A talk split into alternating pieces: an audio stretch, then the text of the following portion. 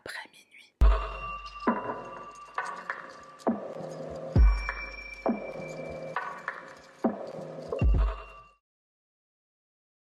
Salutations, moi c'est Sahara, bienvenue sur ma chaîne, on y va sans plus tarder. Alors pour la vidéo de ce soir, ce sera l'affaire Sandy Hook, donc qui a été énormément demandée. Pour un peu pimenter les choses, j'ai décidé de procéder différemment, donc le format sera pas comme d'habitude, je vais montrer énormément d'images. Je t'invite à laisser un commentaire et à me dire si tu préfères ce format, si tu préfères le format habituel. Ça évitera aussi qu'on se moque de mon make-up jeune fille de 17 ans des années 80. Je sais pas ce qui m'a pris. Une autre raison pour laquelle je fais aussi ce format, c'est parce que j'ai trouvé plein plein plein de photos, donc c'est des archives, enfin je sais pas si c'est archivé, mais c'était des photos euh, sur le site de la police du Connecticut, donc il y a toutes les photos des fouilles de police, de leur arrivée sur les lieux, etc. Alors je te rassure, il n'y a pas de photos de cadavres, et de toute façon je crois que c'est interdit sur YouTube, mais voilà, je te rassure, les âmes sensibles euh, peuvent ne pas s'abstenir. Cette affaire commence dans la ville de Newtown, dans le Connecticut, c'est une petite ville de 27 000 habitants. On est le matin du 14 décembre 2012. Adam Lanza se rend dans la chambre de sa mère, Nancy Lanza. Il va lui tirer 4 balles dans la tête avec un fusil calibre 22 pendant qu'elle est encore en train de dormir. Ensuite, il se dirige dans sa chambre, il démonte son ordinateur, il enlève le disque dur et il essaye de le détruire. Il s'arme d'un fusil AR-15 de deux pistolets semi-automatiques et d'un fusil à pompe, ainsi que quelques centaines de balles. Il monte dans le véhicule de sa mère, puis il se dirige vers l'école élémentaire Sandy Hook, école qui se trouve à environ 8 km de son domicile. Il laisse le fusil à pompe à l'intérieur de la voiture. À environ 9h30, il tire sur une des fenêtres de l'école pour entrer à l'intérieur, puisque l'école est verrouillée. La principale de l'école, Dawn Oxprung, et la psychologue de l'école, Marie Sherlock, elles entendent des bruits sourds, elles ne savent pas encore qu'il s'agit de coups de feu, donc elles sortent pour voir ce qu'il se passe. Elles sont accompagnées d'une enseignante, Nathalie Hamon. Dès que les trois femmes aperçoivent Adam, elles crient qu'il y a un tireur. Adam leur tire dessus et il va tuer Dawn et Marie.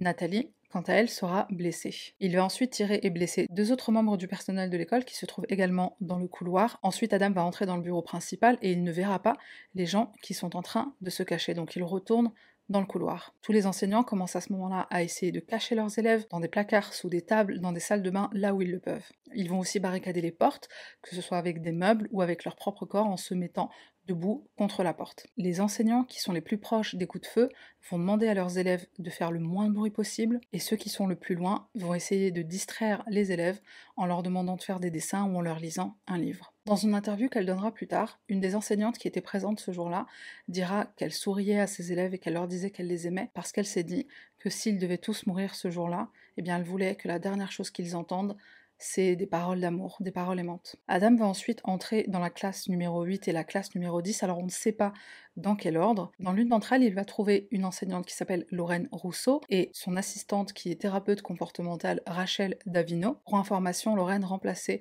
une autre enseignante qui était en congé maternité. Adam va tuer Lorraine et Rachel ainsi que 14 élèves de leur classe. Ils vont tous être retrouvés près des toilettes et la police supposera qu'ils ont sûrement essayé de se cacher. Un des élèves était toujours en vie mais son décès sera prononcé lorsqu'il arrivera à l'hôpital. Une jeune fille dans cette classe a survécu, elle s'est cachée dans un coin. Plus tard, elle dira à sa mère Maman, je vais bien, mais tous mes amis sont morts. Adam se rend ensuite dans une autre classe où il trouvera une enseignante du nom de Victoria Soto. Quand il rentre dans la classe, elle va lui mentir et elle va essayer de lui faire croire que ses élèves se trouvent dans l'auditorium, alors qu'en fait, ils étaient en train de se cacher. Lorsqu'il s'aperçoit qu'il y a des élèves dans la classe, il va essayer de leur tirer dessus, mais elle va se mettre sur son chemin pour essayer de les protéger et elle va mourir de ses blessures. Adam tuera également dans cette salle de classe Anne-Marie Murphy, qui est thérapeute comportementale. La police la retrouvera avec un de ses élèves dans ses bras, élève qu'elle a essayé de protéger, mais qu'elle n'a malheureusement pas pu. Un des élèves de cette salle de classe sera également emmené à l'hôpital dans l'espoir d'être soigné,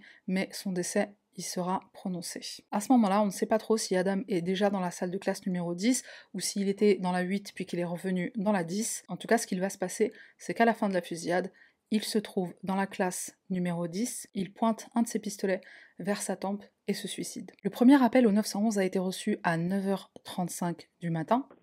John 911, what's the location of your emergency? Sandy Hook Elementary School, 12 Dickinson Drive. Okay, I've got that. What's going on down there? This, I believe they're shooting at. All right, I've got all, I want you to stay on the line with me. Where are you in the school?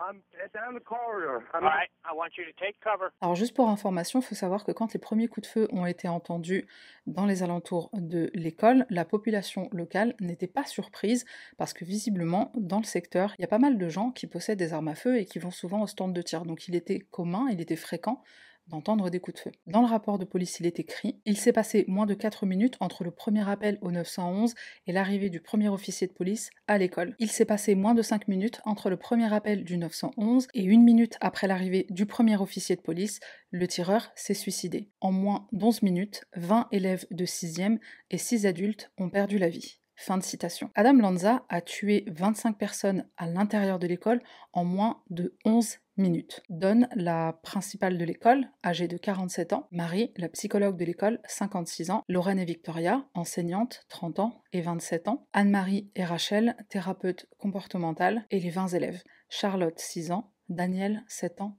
Olivia, 6 ans, Joséphine, 7 ans, Anna, 6 ans, Dylan, 6 ans, Madeleine, 6 ans, Catherine, 6 ans, Chase, 7 ans, Jessie, 6 ans, James, 6 ans, Grace, 7 ans, Emily, 6 ans, Jack, 6 ans, Noah, 6 ans, Caroline, 6 ans, Jessica, 6 ans, Benjamin, 6 ans, Allison, 6 ans, et Aviel, 6 ans. Le père d'Aviel, en fait, avait créé une fondation au nom de sa fille et j'ai découvert à la fin de mes recherches qu'il s'était suicidé il y a environ deux ans. L'enquête de la police révélera que toutes les armes à feu qui ont été trouvées à l'intérieur de l'école ainsi que dans la maison de la famille Lanza avaient été achetées légalement par Nancy Lanza. Toutes les personnes qui ont perdu leur vie ont reçu plusieurs coups de feu à l'exception de deux d'entre elles et elles ont toutes été tuées avec la même arme, avec le fusil. Ce qui a amené la police à conclure que Adam, en fait, il rechargeait fréquemment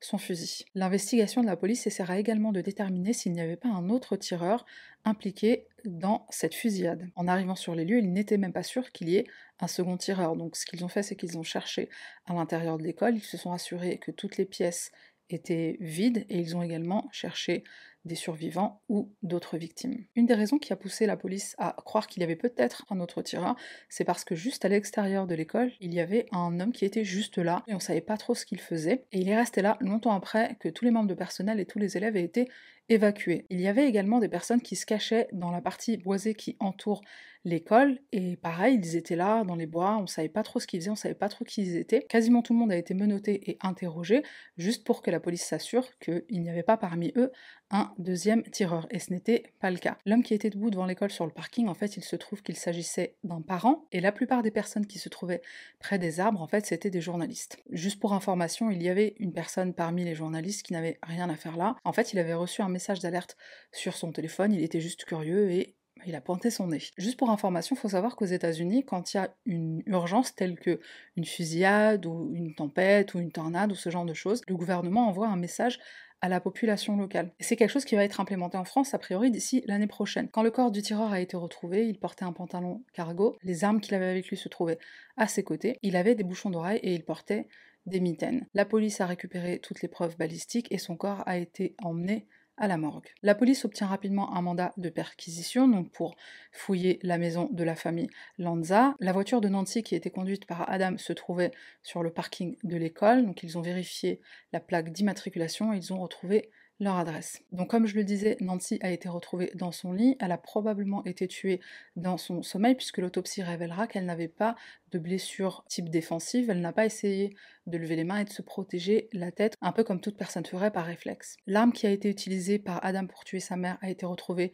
près du corps de celle-ci. Lorsque les policiers se sont rendus à l'intérieur de la chambre d'Adam, ils ont remarqué que toutes les fenêtres étaient recouvertes. Ils ont également trouvé le disque dur endommagé et dans son armoire ou son placard, ils ont trouvé un coffre-fort. Et là, je pense que c'est peut-être l'élément qui m'a moi le plus perturbé. Il avait plusieurs armes et des centaines et des centaines de balles à l'intérieur de ce coffre. C'est quand même perturbant de se dire que sa mère l'autorisait à avoir tout ça dans son coffre, dans sa chambre. Dans la maison, la police a retrouvé un chèque, donc un chèque que Nancy avait l'intention de donner à son fils comme cadeau de Noël pour qu'il puisse s'acheter une arme à feu. Dans les affaires d'Adam, la police va également trouver un article qui date de 2008 et qui concerne la fusillade dans une école de l'Illinois du Nord. Ils trouveront également quelques photos d'un cadavre couvert de plastique et un autre article de journal d'une fusillade dans une école qui a eu lieu en 1891. Évidemment, certains membres de la famille d'Adam ont été interrogés par la police, entre autres son père, son frère, ainsi que des gens qui connaissaient Adam ou qui l'avaient connu par le passé, certains camarades de classe, d'anciens professeurs, etc. Toutes les personnes qui seront interrogées ou interviewées diront qu'elles n'ont aucune explication pour ce qu'il s'est passé. Beaucoup admettront que Adam avait une obsession pour les fusillades dans les écoles et particulièrement la fusillade de Columbine. Ils savaient tous qu'il avait une obsession pour les armes à feu, et c'est vrai qu'il allait souvent au stand de tir avec sa mère. Je pense que c'est une question intéressante de se demander quel est le pourcentage de tueurs de masse qui se sont entraînés avant ou pas, et si ça impacte le nombre de victimes. On arrive au chapitre sur l'historique de Adam Lanza. Donc il est né le 22 avril 1992 dans le New Hampshire. Ses parents divorcent quand il a 9 ans. Adam va vivre avec sa mère dans la maison familiale et son frère va déménager à New York après le lycée. Son père paye une pension alimentaire d'un montant environ de 290 000 dollars par an. Dans les premières années de sa vie, en fait, Adam aura énormément de mal à s'exprimer, il aura du mal à apprendre à parler et il va être rapidement diagnostiqué comme souffrant d'autisme. Dans son dossier médical, un médecin expliquera que lorsqu'Adam essayait de parler, de s'exprimer et qu'on ne le comprenait pas, il était très frustré, à tel point qu'il en venait parfois à être violent, il crachait, il criait, il frappait aussi, il essayait de parler plus fort dans l'espoir d'être compris et il n'essayait pas, comme la plupart des autres enfants, d'utiliser un langage corporel ou des gestes par exemple. Avec les autres enfants, Adam a fini par abandonné puisque personne ne pouvait le comprendre. Donc il a commencé à s'isoler. En dehors de ces brefs moments violents dans les premières années de sa vie, Adam n'a jamais fait preuve d'agressivité. D'ailleurs, quand il a commencé à grandir, il n'avait plus aucun problème à s'exprimer clairement et à se faire comprendre et il s'est même fait quelques amis, donc il n'était pas isolé à 100%. Beaucoup de ses camarades d'école se rappellent de lui comme étant très distant et ne montrant aucune émotion. Certains vont même rapporter qu'il se faisait tyranniser, ainsi que les parents de Adam et son frère à qui il en avait parlé. Pendant quelques temps, il va jouer au baseball, mais il va finir par arrêter puisqu'il n'aime pas ça. Certains experts expliqueront que le problème du développement du langage d'Adam est à l'origine du fait qu'il aimait autant être isolé. Il se sentait différent et il était simplement plus à l'aise seul. Rapidement, les médecins vont aussi s'apercevoir qu'il souffre de troubles obsessionnels compulsifs et d'hypersensibilité sensorielle. En gros, ce que ça veut dire, c'est qu'Adam était très sensible aux textures, aux sons et aussi à la lumière. Et évidemment, ça n'a fait que renforcer son désir de s'isoler. Il passait de plus en plus de temps dans sa chambre ou dans le sous-sol de la maison. Ce qu'il n'aimait pas à l'école, c'est que ses camarades pouvaient être parfois très bruyants et des fois, il n'aimait pas les couleurs de leurs vêtements qui étaient trop vives. Dans une chatroom sur Internet, un jour, il écrira à un ami, à un de ses contacts, que pour lui, les relations avec les autres n'ont absolument pas d'aspect physique. Tout ce qui compte, c'est la communication. Et c'est quelque chose qu'il trouve sur Internet. Quand il a environ 14 ans, Adam s'isole de plus en plus, au point même de refuser que sa mère entre dans sa chambre, et beaucoup diront plus tard que c'est la raison pour laquelle elle n'a jamais vu le gigantesque tableau Excel qu'il a écrit lui-même, qu'il a fait lui-même, une liste de tueurs de masse. On suppose également qu'elle n'a pas vu d'autres éléments qui ont été retrouvés dans sa chambre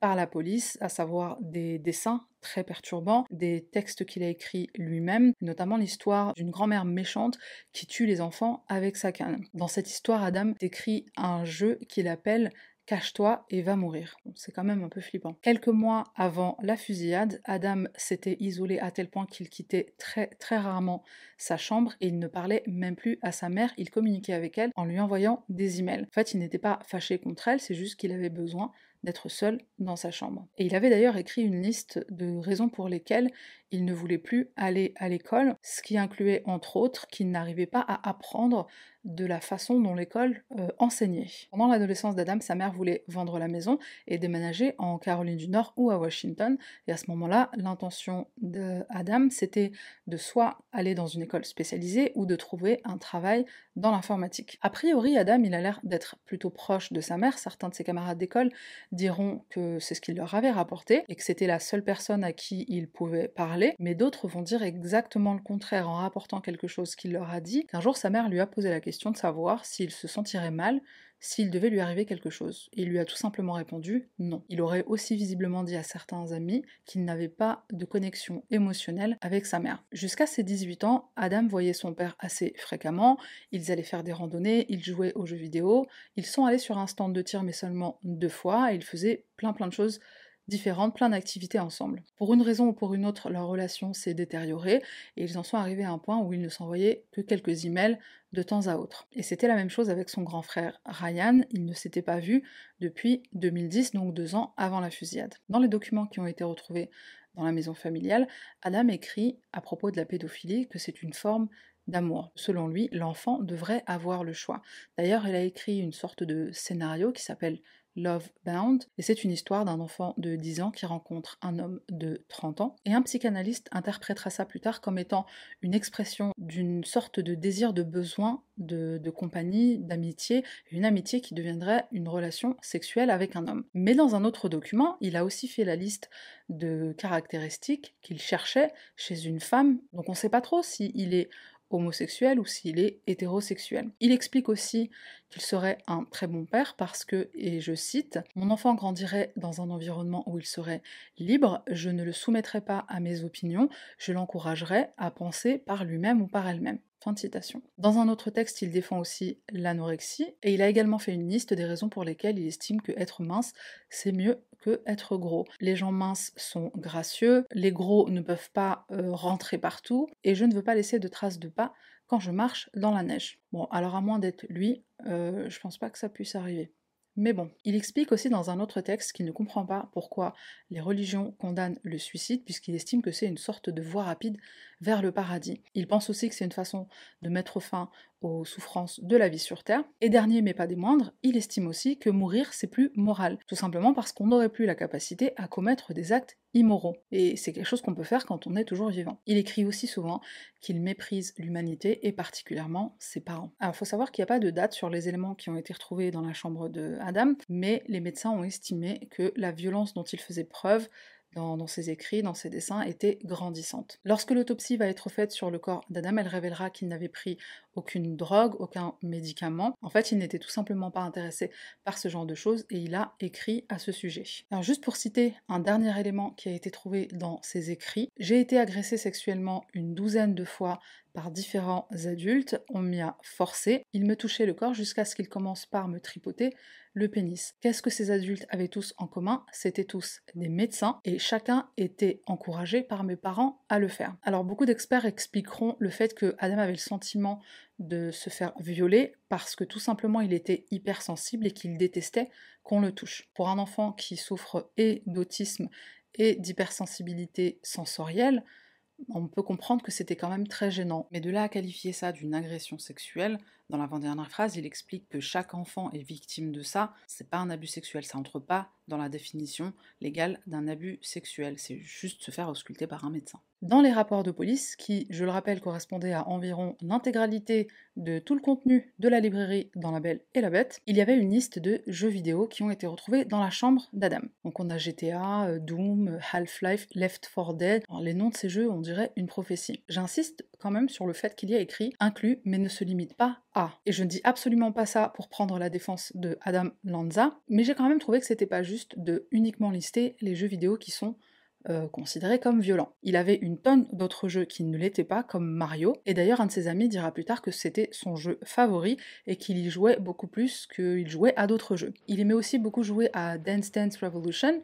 Alors j'ai trouvé ce clip où on le voit en train de danser. Donc comme je le disais, je trouve vraiment que ce soit pas juste envers l'industrie des jeux vidéo, que dans les rapports de police, on est vraiment mis en lumière uniquement les jeux qui sont violents. Personnellement, je joue aussi à des jeux violents. Il y a énormément de personnes pour qui c'est le cas. Ça ne veut absolument pas dire que on est des personnes désensibilisées à la violence et j'assume absolument ce que je dis et je sais que je ne suis pas la seule. Laisse un commentaire pour donner ton avis sur la question, surtout si tu n'es pas d'accord. Ça m'intéresse quand les gens ont des opinions différentes, on a le droit de ne pas être d'accord, on peut toujours parler dans le plus grand des respects et se comporter comme des adultes, n'est-ce pas? Si tu regardes mes vidéos depuis un moment, tu sais que le gaming, bah, j'aime beaucoup ça, et d'ailleurs j'ai l'intention de commencer une chaîne sur Twitch. Dis-moi si jamais ça t'intéresse.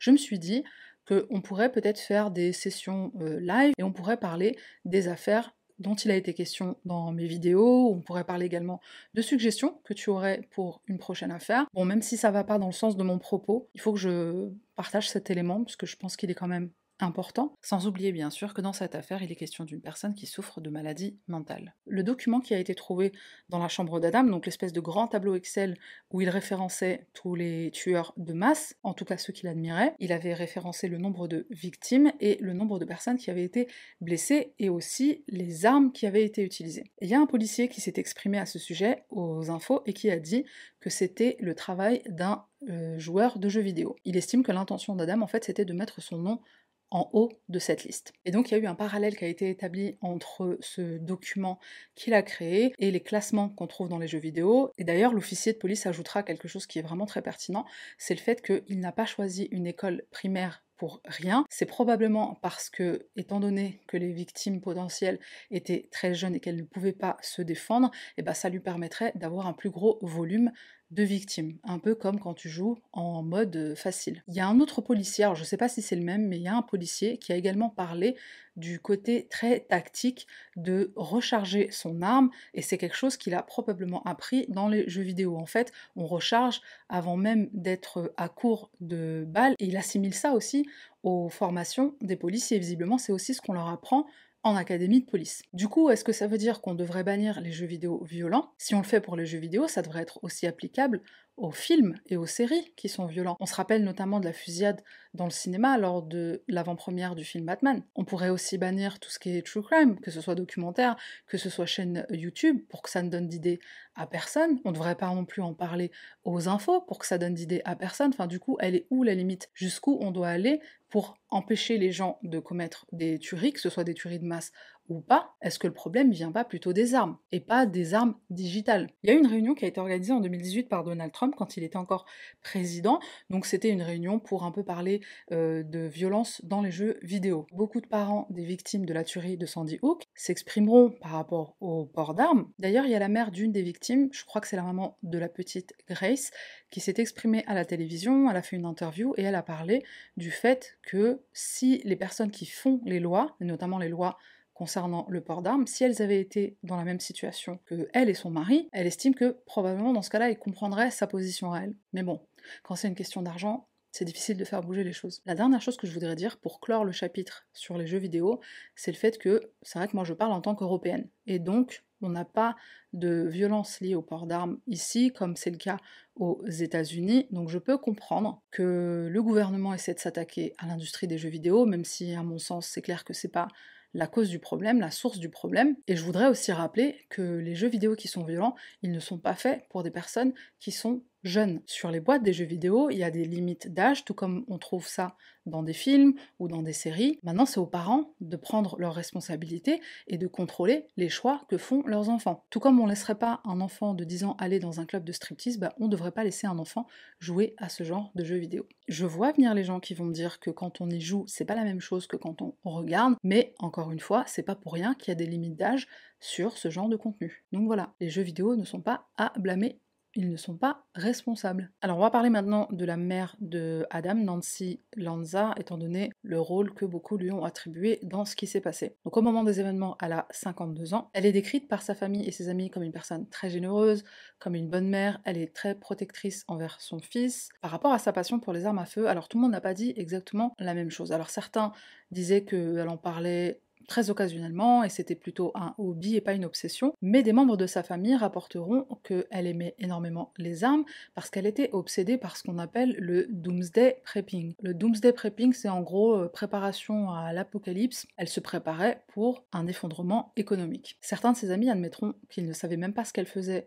comme métier. En fait, elle ne travaillait pas. Son mari lui donnait une très grosse somme d'argent comme pension alimentaire, donc en fait, elle n'avait pas besoin de travailler. Elle leur disait aussi que le fait que son fils soit malade, c'était la raison pour laquelle elle ne travaillait pas. Elle confiera aussi à ses amis parfois qu'elle se sent souvent submergée, elle s'inquiète énormément pour son fils, elle s'inquiète de ce qui lui arriverait à lui si quelque chose devait lui arriver à elle. Ses amis étaient conscients de tout ce que ça voulait dire pour elle de s'occuper de son fils. Adam, par exemple, il n'aimait pas que sa nourriture soit placée d'une certaine façon dans son assiette, il changeait souvent de vêtements dans la même journée, particulièrement ses chaussettes. Sa mère, elle recevait très peu d'amis à la maison parce qu'elle avait du mal à contrôler son fils, elle le formulait comme ça, et les peu de fois où elle avait des amis qui venaient leur rendre visite, ils avaient des instructions strictes à suivre, et notamment le fait de ne pas toucher Adam. De toute façon, si quelqu'un était à la maison, Adam était très souvent dans sa chambre. Il n'aimait pas les gens, il n'aimait pas qu'il y ait beaucoup de gens autour de lui, même les personnes qui travaillaient dans leur maison ou des livreurs aussi, ils avaient pour consigne de parler à Nancy uniquement à l'extérieur et ils avaient aussi pour consigne de ne pas sonner à la porte. Nancy avait un chat dont elle a dû se débarrasser puisque Adam ne voulait plus qu'il soit dans la maison. Il n'aimait pas les célébrations, il n'aimait pas les anniversaires, il ne ressentait pas d'émotions, enfin c'est comme ça que elle le formulait à ses amis. Il n'avait jamais d'arbre de Noël par exemple quand c'était les périodes des fêtes et la situation venait vraiment de plus en plus difficile pour Nancy. Il y avait une rumeur selon laquelle elle travaillait à l'école Sandy Hook, mais en fait elle n'y travaillait pas. Donc comme on peut le voir sur cette carte de Noël qui a été retrouvée à son domicile, dans cette carte le personnel de l'école en fait la remercie parce qu'elle fait souvent du volontariat dans cette école, enfin elle en faisait quand Adam était un élève dans l'école, mais elle n'en a plus fait depuis. Donc comme je le disais, il y a beaucoup de personnes qui ont pointé le doigt sur Nancy par rapport à ce qui s'est passé, et pas seulement les médias, mais aussi des experts, des médecins, des psychologues, etc. Il y a beaucoup de personnes qui pensaient qu'il y avait vraiment des signes euh, flagrants et évidents, et personne n'a rien fait, et surtout elle. Mais du coup, je me suis demandé si vraiment les gens savaient, est-ce que vraiment les gens ont remarqué, pas seulement elle, mais aussi les médecins qu'il a pu voir, ou le personnel à l'école, les dessins dont il était l'auteur, ou les textes qu'il a écrits. On ne sait pas si quelqu'un d'autre que lui les a vus. Ils ont été trouvés dans sa chambre, chambre dans laquelle personne n'avait le droit d'entrer, et on ne sait pas s'il faisait le même genre de dessin ou le même genre de texte quand il était à l'école. Et je précise aussi qu'à un moment donné, il a commencé à avoir un peu moins de problèmes, en tout cas c'était pas aussi grave que dans les premières années de sa vie, il commençait à avoir des meilleures notes et il a commencé aussi à se faire quelques amis. Il y a énormément de personnes qui ont interprété le comportement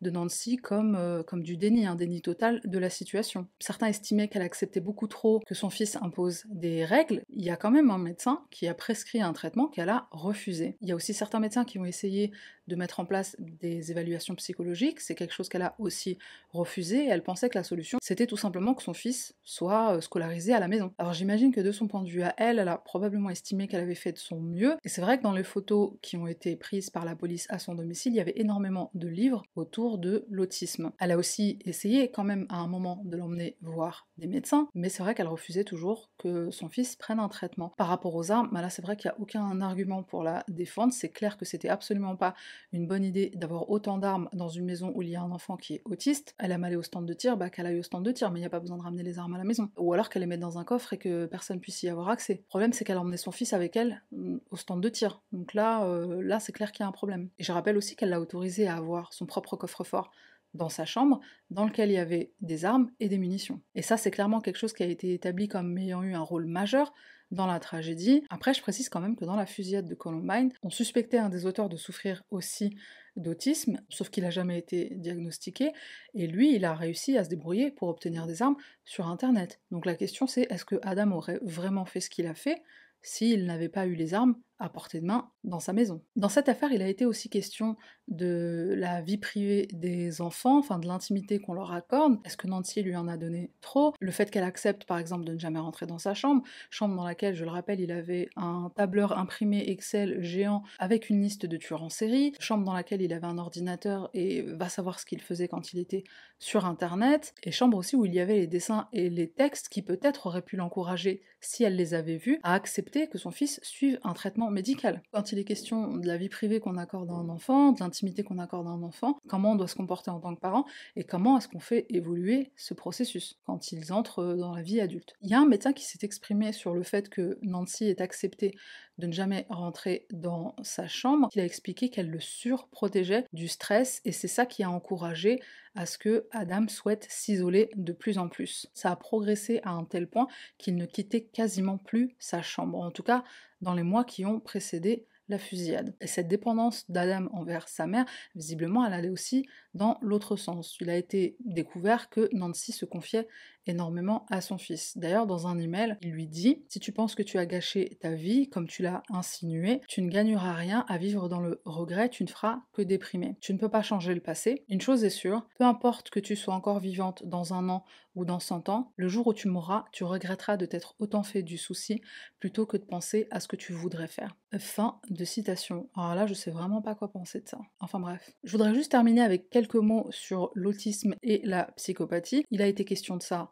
dans plein d'articles sur l'affaire Sandy Hook. Petit rappel, l'autisme, c'est en gros des difficultés dans les interactions sociales, difficultés dans la communication et intérêt restreint ou comportement répétitif. Alors chacune de ces trois catégories peut avoir un sens très différent d'une personne à l'autre. Dans le cas d'Adam, qui par exemple était hypersensible, il avait du mal à supporter les bruits forts, les lumières très vives, les couleurs très vives aussi, mais pour d'autres autistes, ça peut être exactement le contraire. En fait, ils n'auront pas conscience du monde qui les entoure, et ils seraient comme un peu dans une petite bulle sensorielle, dans leur petit monde sensoriel. Donc on peut être soit hypersensible hyposensible. Et c'est pour ça qu'on appelle ça le trouble du spectre de l'autisme, parce que dans chacune de ces grandes catégories, il y a des déclinaisons de différents troubles, il y a différentes variations. Pour la psychopathie, alors la psychopathie est un trouble de la personnalité caractérisé par un comportement antisocial, un manque de remords et d'empathie. De ce que j'ai réuni dans mes recherches sur la question de l'autisme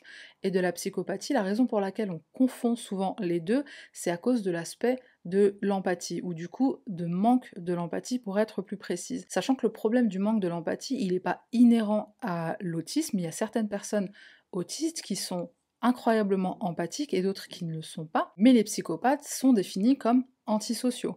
Donc là, il y a peut-être des éléments qui ont, disons, un tronc commun, une sorte de tronc commun. C'est pas pour autant qu'ils sont liés. Ce que ça veut dire dans le cas de Adam et dans le cas de violences qui sont remarquées chez les personnes autistes, c'est qu'il y a euh, très souvent un autre trouble qui est associé, comme par exemple la psychopathie, même si c'est quelque chose qui reste très très rare. La question a été posée à certains experts qui se sont exprimés sur la question de la fusillade de Sandy Hook et de Adam Lanza, à savoir est-ce qu'il y a des comportements violents, meurtriers qui sont inhérents au trouble de l'autisme? La réponse est non, mais en vérité, s'il y a des violences, ça reste très rare, mais du coup c'est probablement lié à un autre trouble de la personnalité. Il est question de peut-être ajouter une sous-catégorie au spectre de l'autisme. Cette sous-catégorie, alors il y a certains docteurs qui l'appellent Criminal Autistic Psychopathy, donc il n'y a pas d'équivalent en français, mais en gros on pourrait dire euh, l'autisme psychopathe criminel. Adam Lanza ferait donc partie de cette catégorie, hein, même si elle n'existe pas officiellement. Donc juste pour être clair, la violence ou les tendances criminelles